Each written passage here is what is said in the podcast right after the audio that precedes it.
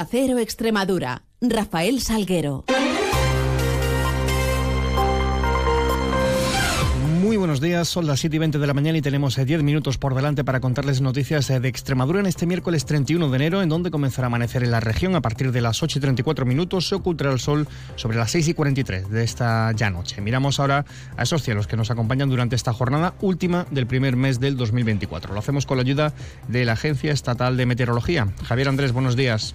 Buenos días. En Extremadura, en los próximos días continuaremos con tiempo anticiclónico estable y seco. Durante esta mañana tenemos brumas y nieblas, sobre todo en los valles del Tajo y del Guadiana. El cielo estará poco nuboso con nubes altas en general. Las temperaturas se mantienen con ligeros cambios. Se espera hoy una máxima de 19 grados en Mérida, 18 en Badajoz, 17 en Cáceres. El viento será de componente este o nordeste de intensidad floja en general. Es una información de la Agencia Estatal de Meteorología. 7.21, continuamos.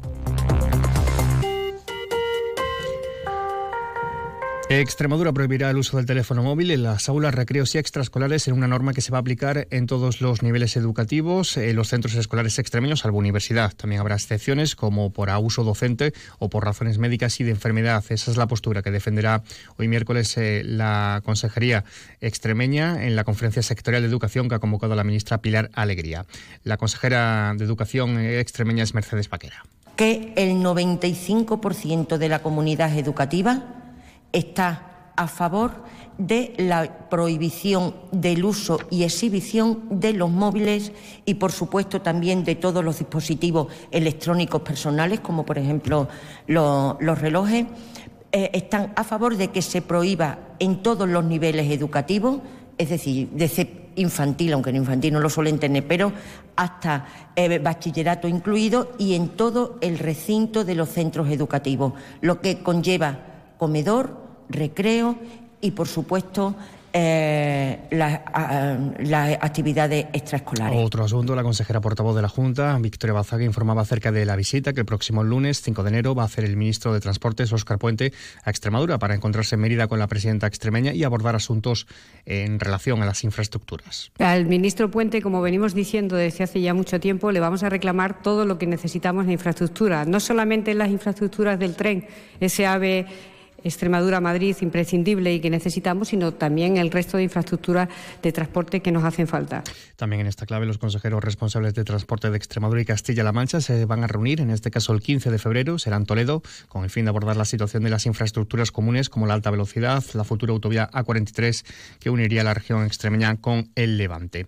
Y hablamos de reivindicaciones, porque la plataforma Extremadura por la Sanidad Pública ha convocado hoy miércoles concentraciones en distintas localidades de la región para protestar contra los recortes en los presupuestos autonómicos eh, destinados a políticas sociales. Esta mañana habrá concentraciones en, Badajoz, Navalmoral, Miajadas y Montijo. Esta tarde se hará en Don Benito, Villanueva, Olivenza, Valencia de Alcántara o Almendralejo. Concha Ortiz es portavoz de esta plataforma. Para denunciar que hay unos 400 millones del Fondo de Financiación Autonómica que debería ser dedicado a sanidad, educación y dependencia que se van a ir a otros capítulos y no se van a dedicar a esto. Y abrimos eh, página agrícola. El consejero de gestión forestal, Ignacio Higuero, trasladaba ayer, en la tarde de ayer, a representantes de las organizaciones agrarias el interés de la Junta de llevar a buen puerto el proyecto de regadío en Tierra de Barros, pero asegura que es la Comisión Europea la que tiene que dar su aprobación al impacto ambiental de esta nueva infraestructura. Nos transmitieron mucha tristeza. Ayer estuve en la zona de Tierra de Barros y la verdad es que había muchos regantes que se sentían desengañados les dimos ánimos, hemos intentado decirles que desde este gobierno se va a luchar por el proyecto, pero que desgraciadamente no depende de nosotros. UPAUCE ha pedido a la presidenta María Guardiola que se ponga al frente de este proyecto de regadío. El delegado del gobierno en Extremadura, José Luis Quintana, asegura que esa día, que esa declaración de impacto ambiental, es competencia de la Junta. Yo a mí me sorprende un poco ahora eh, los cambios de opinión y lo que dice el, consejero. me sorprende un poco, porque dice ahora que... Mm, que no va a hacerlo mientras no tenga la declaración de impacto ambiental de Bruselas. No, no. La declaración de impactos ambientales de la Junta de Extremadura. Y más movilizaciones. La plataforma del sector arrocero extremeño ha convocado una concentración hoy miércoles a las puertas de la industria Arrocerías Pons en Don Benito en defensa de unos precios dignos. Precisamente hablando de agricultura, les contamos que el DOE publica en su edición de este miércoles la resolución por la que se convocan las eh, ayudas a la política agraria comunitaria para este periodo 24-25. El global es algo más de 535 millones de euros. Se contemplan presupuestos de 200 160 para la ayuda básica a la renta de sostenibilidad, 129 para los ecoregímenes, 83 para la, la ganadería. El plazo para presentar estas solicitudes se inicia mañana, 1 de febrero, y finalizará el día 30 de abril. Noticias en Onda Cero Extremadura. Una previsión también es deportiva. La Federación Española de Fútbol llega hoy a Extremadura en el marco de la ronda de visitas que los técnicos de la entidad están llevando a cabo a las regiones y ciudades españolas que podrían posicionarse como posible subsede durante el Mundial del 2030 que se disputan, ya saben, en España, Portugal y Marruecos. Las visitas se van a hacer al nuevo Ibero de Badajoz, al Francisco de la Era de Almendralejo, al Estadio Romano José Foto de Mérida y al Príncipe Felipe de Cáceres. Después de estas eh, visitas, la Federación notificará las posibles mejoras a fin de que estos espacios estén adecuados y tengan las necesidades requeridas para que una ciudad pueda ser designada como su sede de este campeonato mundialista.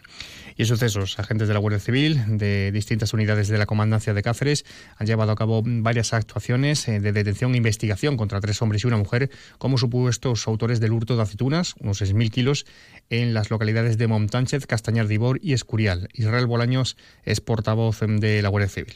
Se trata de distintas actuaciones llevadas a cabo por la Guardia Civil en varias localidades de la provincia de Cáceres con ocasión de la sustracción de aceitunas en parcelas de estas localidades. La Guardia Civil recuerda que el hurto de aceitunas es un delito que afecta gravemente al sector agrícola y que se intensifica durante la época de recolección como es la que, en la que nos encontramos. Por otra parte, hoy se retomarán los trabajos de la búsqueda de Manuela Castillejo, la mujer de 67 años desaparecida el pasado 22 de enero en Badajoz. El delegado del Gobierno, José Luis Quintana, reconocía que no hay muchos indicios sobre esta desaparición. Eh, nadie vio salir a esta mujer, no sabemos por dónde fue, eh, lo tenemos bastante complicado. Eh, tenemos apoyo de un helicóptero que ha venido de Sevilla y además eh, una unidad especializada de perros eh, llegó ayer con la intención de ayudarnos. Esto es lo que estamos realizando, estamos haciendo los trabajos, pero ahora mismo todavía no tenemos resultados. No tenemos, es un caso en el que no, hay muchos indicios de por dónde pudo ir esta mujer. Un apunte breve sobre la situación de nuestras cuencas. Los envases del Tajo están esta semana al 69,1% de su capacidad, mientras que los del Guadiana los encontramos al 32,8% según datos del propio Ministerio de Agricultura. Son las 7 y 27. Flexibilidad. Dedicación. Confianza.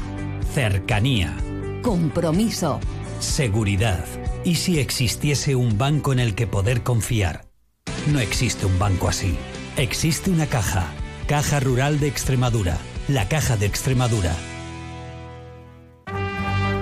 Caja Rural de Extremadura, la caja comprometida con la región les ofrece la noticia económica del día. Y les hablamos de brecha salarial contándoles que la existente entre Madrid y Extremadura, que son las comunidades con la remuneración más alta y más baja del país, eh, respectivamente aumentó en 2023 un 15% hasta los 749 euros. Así Madrid, eh, esa comunidad con el salario medio más alto, eh, se, está, se sitúa en 2.282 euros mensuales, mientras que Extremadura tiene un salario de 1.533 euros al mes. Es la única comunidad, además, por debajo de los 1.600, pese al incremento del entorno al 3% durante el último año. Los premios Espiga de la Caja Rural de Extremadura promocionan el buen hacer y la calidad de los productos extremeños. Premios Espiga Caja Rural de Extremadura, la excelencia convertida en premio.